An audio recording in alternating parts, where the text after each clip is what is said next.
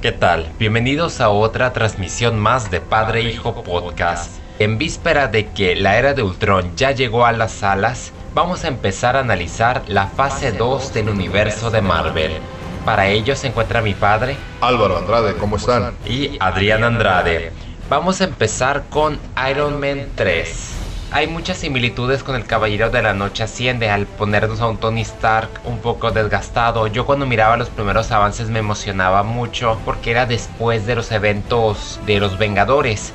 Me decepcionó en el sentido en que vi como que a Tony Stark estaba más enredado con esos temas, con un post-estrés traumático por los eventos que pasó, la comedia, se notó luego luego la, nueva dirección por parte de Disney al meter a estas personas experimentales que explotaban con los cambios de temperatura, aparte de que metiste a Don Cheadle como War Machine, Iron Patriot, Ben Kingsley que iba a ser ese famoso villano que decían que iba a ser como el guasón y no fue el guasón. Esa fue la parte de la película cuando llegas a la parte donde se descubre realmente cuál era el papel. Me quedé yo, ¿qué? Era un actor pagado de Hollywood. Nunca esperabas ese giro en la película. Porque cuando inició el papel de villano, o sea, su personificación, dijiste, no, Ben Kingsley, papel de villano, espero mucho, porque es un ganador del Oscar, porque es un señor que sabe actuar. O sea, no, no la estoy demeritando. Lo que no me gustó fue el giro que tiene dentro de la película. No sé qué te pareció. Lo mejores fueron los avances que hacían como los teasers del villano que grababa. Yo siento que la de Iron Man 3 se conformaron. Además de que usaron un contexto navideño en pleno verano, a mí no me concordó. De hecho sí fue una mejora en contraste con Iron Man 2 que se usó más como la plataforma para presentarte a los superhéroes mediante referencias. Iron Man 3 tuvo una historia un poquito ambiciosa y se fueron más por el lado ficticio en vez del aspecto tecnológico. Pero al final quedó en la sombra de los Vengadores y a su vez se benefició en la taquilla debido a ese boom. Yo creo que la que se benefició fue Thor Un Mundo Oscuro, ya que tuvimos con el elenco clásico René Russo, Chris Anthony- Hemsworth, Anthony Tom. Hiddleston regresando como Loki y robándose de nueva cuenta la función. Fue bastante divertida esta secuela y fue bastante caótica en el sentido en que tuvimos impresionantes secuencias de acción. Yo comentaba en comparación con el hombre de acero Thor 2 se me figuró mejor en ese sentido porque sería el factor más fácil de comparar por ser los universos que se expanden básicamente metemos mitología Por ejemplo, manejaste mucha gama de emociones en la segunda, ¿no? La muerte, el tratar de acercarse al padre, la competencia básica entre los dos hermanos. O sea, fue una película bastante bien hecha, con muy buen contexto. A mí me, a mí me fascinó la, la- la parte de los festejos el funeral. la batalla vimos los reinos cómo se vinculaban Fijas, por ejemplo, algo que pasa mucho en las películas de los Vengadores. Siempre hay un toque, como dices tú, de... No sé si la palabra sea humor comicidad. sí fue la que más se acercó al humor de los vengadores Exactamente. esta Exactamente. De ahí, pues para mí sigue, creo que la mejor, o una de las mejores películas de esta fase 2, que es Capitán América, el Soldado del Invierno. Desde que vi los avances yo dije, vaya, esta va a ser una película impresionante en estilo de que tenía suspenso, espionaje, efectos especiales. No había superpoderes, había agilidades, tácticas. Y desde que inicia con Chris Evans adaptándose en ese nuevo año, porque estuvo casi 70 años dormido, vemos cómo batalla, sus viejas amistades han muerto, ve cómo el mundo se ha vuelto cerrado, temor, la implementación de armas, él mismo dice esto no es libertad, esto es miedo. Vemos cómo él mismo juzga a Shield y conforme conoce a Shield se da cuenta que Hydra ha sobrevivido como un virus a su lado. Todo el universo de Marvel gira al desintegrarse esa misma corporación y a ver cómo Nick Fury y el canciller que está por arriba de él, donde el actor veterano que nunca hacía esa clase de películas, Robert Redford, entra y levanta. Además de que no nos olvidemos del soldado del invierno, que es fácilmente uno de los mejores villanos, creo, que se acerca a Tom Hiddleston como Loki, en el sentido en que él es pura fuerza brutal. y tiene una continuidad muy especial de la primera. El Capitán América básicamente es lo honesto, de un superhéroe. Para mí ha sido uno de los de mis favoritos. Y hay que darle mucho crédito al actor. O sea, representa fielmente, o sea, sus gestos, su manera de hablar, su conciencia. Siempre la ha mantenido desde la primera película. Exactamente. La escena esa cuando se da cuenta quién es el villano y sabe quién es. O sea, la lucha interna. Yo pienso que mucha gente se identifica también mucho con él porque es el clásico héroe americano que no necesita, como dices tú, de superpoderes. O sea, es, es un tipo atlético, este, honesto, el típico, como le llaman a otro, típico Boy Scout, ¿no? que trata de hacer siempre el bien. Y no nos olvidemos de su acompañante, Scarlett Johansson, que yo creo que ahí se creció más que en Los Vengadores, porque ella fue una de las que se robó también la película. Aquí la vimos más jugar ese papel también, que es la, es la gente que sigue las órdenes, no cuestiona nada porque ella tiene un pasado muy oscuro. Y aquí la vemos más aligerada, no tan formal como las anteriores. Y vemos cómo congenia, tiene muy buena química con Evans. Sí, como que parece que le dijeron a Scarlett, moldea tu personaje, olvídate lo demás y toma tu personaje y agrégale lo que tú quieres. Porque se ve una actuación natural, pero muy, muy especial. Además que Scarlett Johansson, pues no necesita clave, está muy guapo. Se me hace curioso porque quienes dirigieron esta película son los hermanos rusos. Su único éxito ha sido You, Me and Dupree, una comedia que no tiene nada que ver y hacen esta magnífica, clásica obra de acción de, los, de la política de los años 70 y lo hacen con unas secuencias de acción que te quedas, se ven tan realistas, te ponen al borde del asiento porque creo que de todas las películas de Marvel, esta es la visualmente más allegada a la realidad en efectos especiales.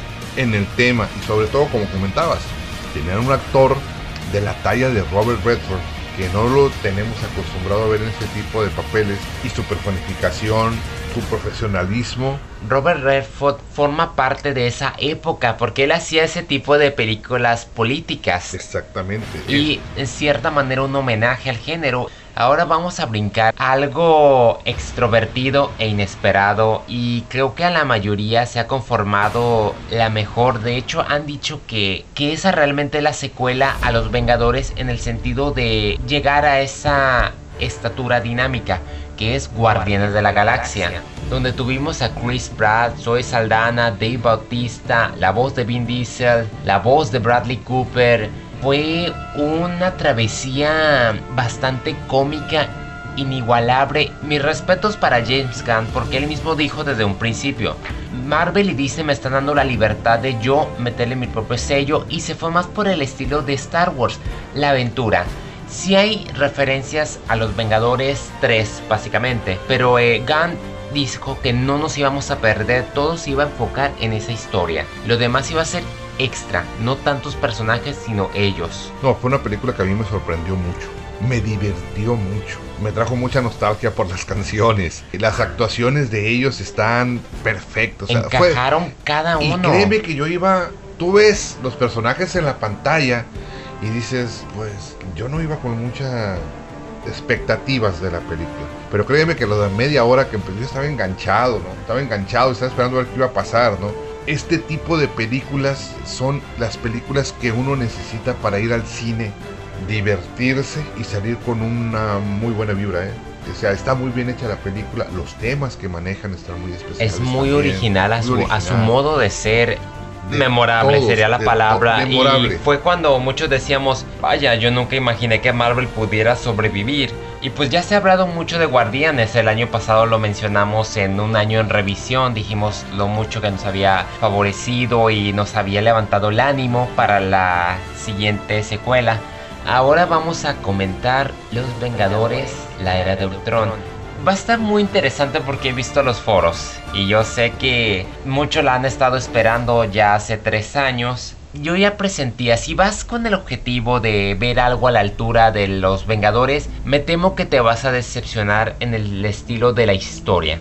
La historia está un poquito conglomerada y está saturada de muchas referencias y muchos personajes. Casi todos los actores, todas las películas hacen sus apariciones, aunque sea por pedazos. Pero si es más por los efectos especiales, por las secuencias de acción, hay vas a estar satisfecho porque sí son muy buenos realmente y sí te divierte. Yo no sentí que me divirtiera tanto como Guardianes. Yo batallé un poquito con Robert Downey Jr. porque aquí me lo... ¿Cómo se le dice? Antihéroe. Lo sentí más. Y por su forma de razonamiento me dio... Más oscuro, ¿no? Sí, por la... pero siempre ha sido así. Nunca ha madurado ese personaje. ¿Y va a madurar? Aquí lo que me da risa es que Jeremy Renner en la de los Vengadores pues casi me lo cerraron porque lo hicieron el lacayo de Loki.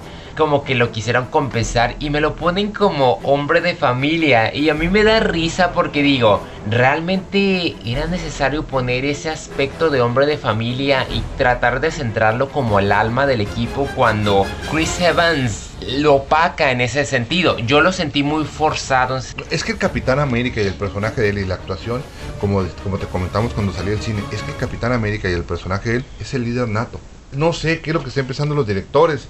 A lo mejor va a haber alguna secuencia con la familia en un futuro. Tantas referencias que hubo en esta película. No vi a Gwyneth Paltrow, no vi a Natalie Portman. y hablaron de ella. Y faltó Loki. De hecho, grabaron escenas, Faltó pero el mismo Loki. director dijo, ya hay muchos personajes, se va a perder Pues sí, más. Pero, pero, ok, se va a perder. Pero si ya metiste a todos y dejas a un personaje tan importante, porque Loki es un personaje muy importante en todas las películas que hemos visto. Entre Loki y el nuevo villano Ultron, ¿se te hace que Ultron cubrió la vacante de Loki? No, Ultron se me figuró como Tony Stark. El lado más oscuro de Tony Stark. Incluso muchos van a decir, no, este está delirando.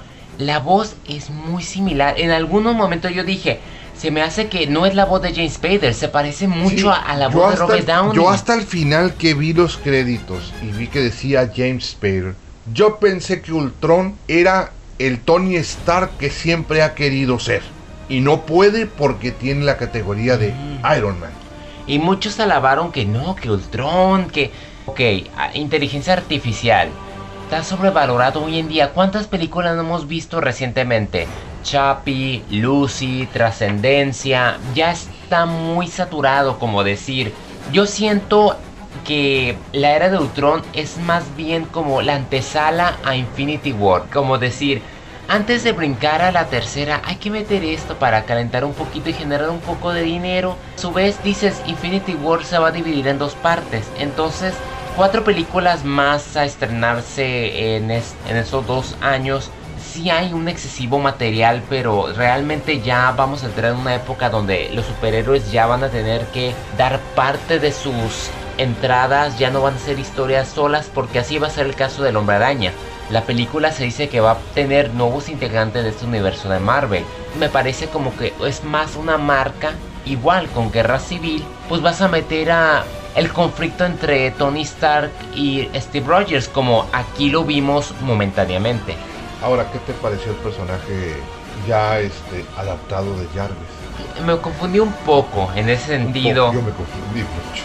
Sí, Cuando lo vi que sale con los mismos colores de Iron Man, o sea, yo me quedé, sin embargo, no es el Jarvis que dicen, es otra versión. sí, o sea, eh, es Paul Bettany, ¿no? El, el- el actor, Sí, ¿verdad? es el mismo actor y es la voz. Y es la voz de Jarvis. Pero a la explicación que da Tony Stark dice era otro enemigo. Pero si, si tú te das cuenta, cuando ponen a las dos, las dos masas eh, computarizadas, uno es Jarvis y el otro es, es Ultron, que desciende como bueno es Jarvis. Quien anda buscando Ultron toma a Jarvis. Y de eso, pero no es Jarvis, es no, no, la es- visión Es, la visión, es la visión. que pero, levanta el sea, martillo. A, a mí, a mí me gustaría haber sido que ese, esa visión no hubiera sido una réplica humana de Iron Man. Es que no fue una réplica humana de Iron Man. Pues es que con los colores a mí me parecía. Parecía, pero Parecía, yo sé, no ¿no? es. Ahora yo te pongo un ejemplo. Si hay gente que no ha visto las demás películas y ve esta, Se va a confundir porque los Vengadores 2 depende. No es como la primera. La primera podrías ver las anteriores de la fase 1 para apoyarte, pero son más orígenes. Aquí yo no siento que fase 2 concluya, simplemente siento que no existe ninguna fase 2. solamente noto que es un relleno, porque también sale Andy Serkis y no sé qué personaje interpreta, pero sé que se va a conectar con la Pantera Negra porque él es el que trajo el vibrato, ese metal donde se crea el escudo del Capitán América. Yo sé un poco, no me he metido tanto, yo no soy un experto en el universo de Marvel, yo soy más por el lado de Star Wars. Entonces sí me confunde un poco Marvel.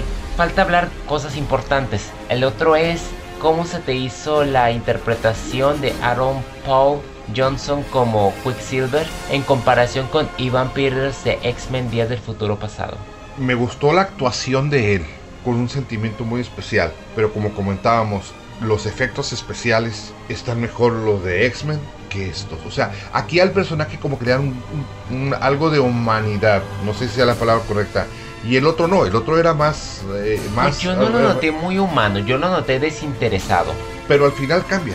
Es que yo nunca noté el cambio. El cambio, el peso estaba en su gemela, que es la bruja escarlata, que es Elizabeth Olsen. No vamos a revelar el final, pero ya me di cuenta que a lo mejor Marvel al ver a Ivan Perders sobresalir en X-Men del futuro pasado dijeron, ¿saben que Como que yo siento que perdieron la fe y dijeron, nuestra fuerte aquí es Elizabeth Olsen. Se puede decir que, que llega a ser el corazón al sentido de que le da ese giro, esas problemáticas a los personajes. ¿Qué es lo que pasa cuando tienes tantos superhéroes en las manos? El efecto que tenía X-Men. Tienes muchos. Entonces dices. pero el detalle aquí es que no tienes solo muchos personajes, tienes muchas historias. Y el director Joss Whedon cometió el error de decir: Voy a hacer una película pensando en seis historias en vez de James Gunn que dijo, voy a hacer una película pensando en una historia como fue Guardianes de la Galaxia. Aquí hay otro detalle. El romance entre Bruce Banner y Natasha Romanoff. Yo aquí sí tengo que criticar y muchos van a decir, no, pues, pues queda, los dos son monstruos. Pero momento, no había ninguna semilla en el pasado, nunca vimos esa interacción. Uno espera que de por sí te lo metan así la primera, como fue el caso de Kakai con su familia. Si noté que Johansson y Ruffalo se esforzaron mucho por congeniar, falta ese respaldo emocional. Si nos vamos a la historia de Hulk, la serie televisiva, debemos de recordar es acusado de la muerte de su esposa. Punto y aparte en este universo. Sí, es punto y aparte como dices tú, no hay una interacción, una semilla, un recuerdo, un indicio. Sí, a mí se me hacía más indicio entre ella y el Capitán América. Yo me hubiese ido más por Hawkeye, su compañero, porque eran más juntos, se comprendían. Yo creí que había sentía algo. Es más, cuando él le dice de la novia, me hizo pensar en ese momento que a lo mejor iban a manejar esa situación. Pero ya cuando llega a su casa y sale la esposa y está embarazada y salen los niños y le dicen tía, me quedé ¿En qué momento este una persona como él yo nunca me lo hubiera imaginado? Lo mismo para Natasha. Yo no me lo hubiese imaginado tan romántica. Ahora, en el universo de Marvel, con esa computadora tan tremenda, ¿no se te hace lógico que no sabía? Es una película y en una película de acción y ciencia ficción dicen que todo se vale y todo se puede, pero también tienes que entrelazar las historias para que las personas que van a verla como te digo, si hay una persona que es la primera vez que va a ver esta película y no ha visto las otras películas o tiene una idea, pues se va a quedar como la palabra que vimos muy seguido en la familia de esta casa, ¿no? ¿Cómo estuvo la película? ¿Dos, tres? Otro asunto también es que siento que se está reciclando Shield otra vez con Nick Fury. Sí funcionó, yéndonos a la secuencia de acción, porque lo que tiene esta película, lo que la rescata es el principio, el intermedio y el final y básicamente es la fortaleza de los Vengadores.